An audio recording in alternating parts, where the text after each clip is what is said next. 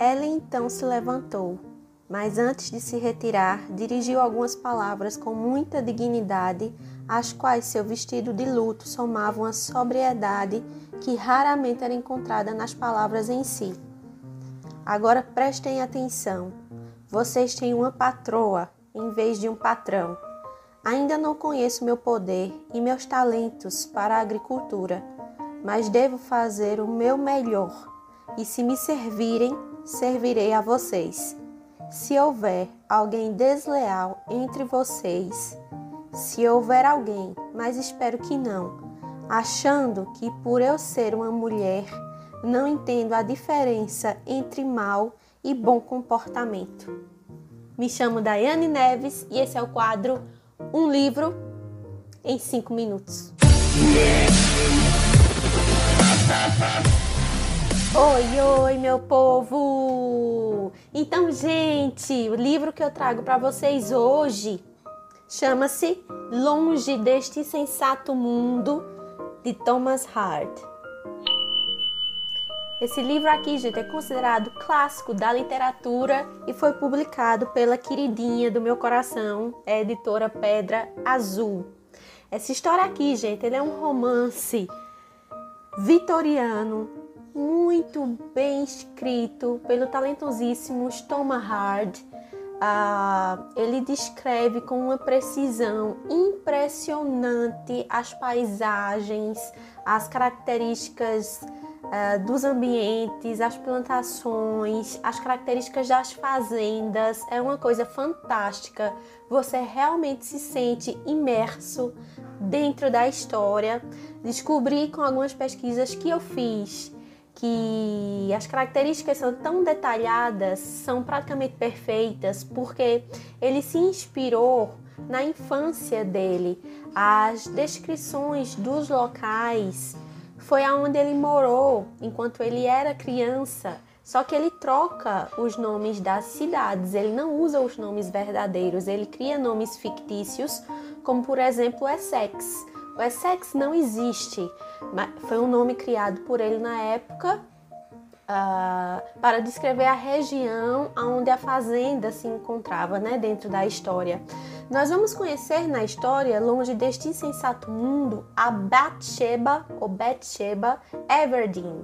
Ela é a personagem que vai conduzir você ao longo de toda a história e ela vai se tornar uma fazendeira é, por questão de herança. Ela tem um tio e esse tio é fazendeiro com uma fazenda muito próspera, muito grande. Esse tio vai falecer sem filhos, sem esposa e vai deixar como herança essa fazenda para a senhorita Everdeen. Ela vai assumir né, essa herança, ela vai tomar frente da liderança dessa fazenda. Ela vai ter em mãos muito trabalho, pois é uma fazenda muito grande. Ela vai precisar conduzir pessoas e funcionários, e alguns funcionários, algumas pessoas vão questionar a posição dela e a liderança dela enquanto mulher, mas a senhorita Everdeen, ela é uma mulher de pulso muito firme, muito grosseira às vezes, e isso é bem óbvio, é, na medida que você vai lendo o livro, mas é proposital, porque ela passa por algumas situações um pouco constrangedoras e até preconceituosas até, em que os homens questionam realmente ela enquanto mulher como se ela não fosse capaz de tomar conta de uma fazenda sozinha, e ela mostra que ela é capaz sim. Teremos neste romance um triângulo amoroso, onde nós vamos conhecer logo de cara o Gabriel Oak. O Gabriel Oak, gente, é aquele homem sensato, sincero, calmo, que se apaixona perdidamente pela Everdeen e que vai fazer de tudo por essa mulher. Nós vamos conhecer o senhor Bloodwood, que também é um fazendeiro e que vai ser um dos vizinhos da senhorita Everdeen.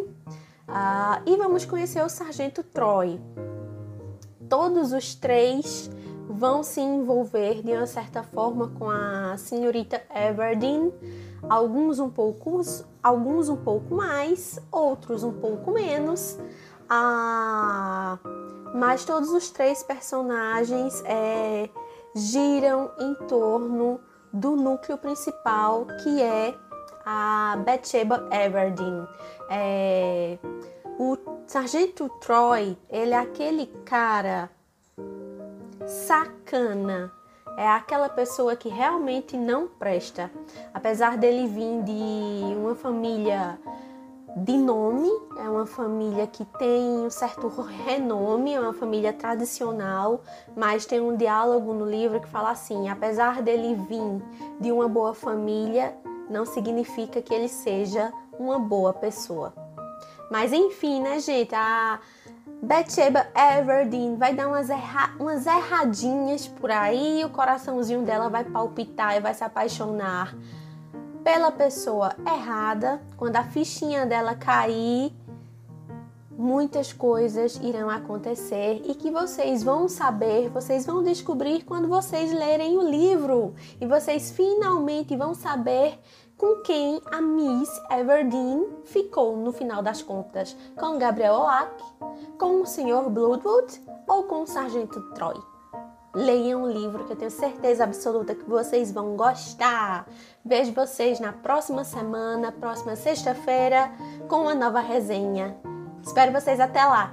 Tchau!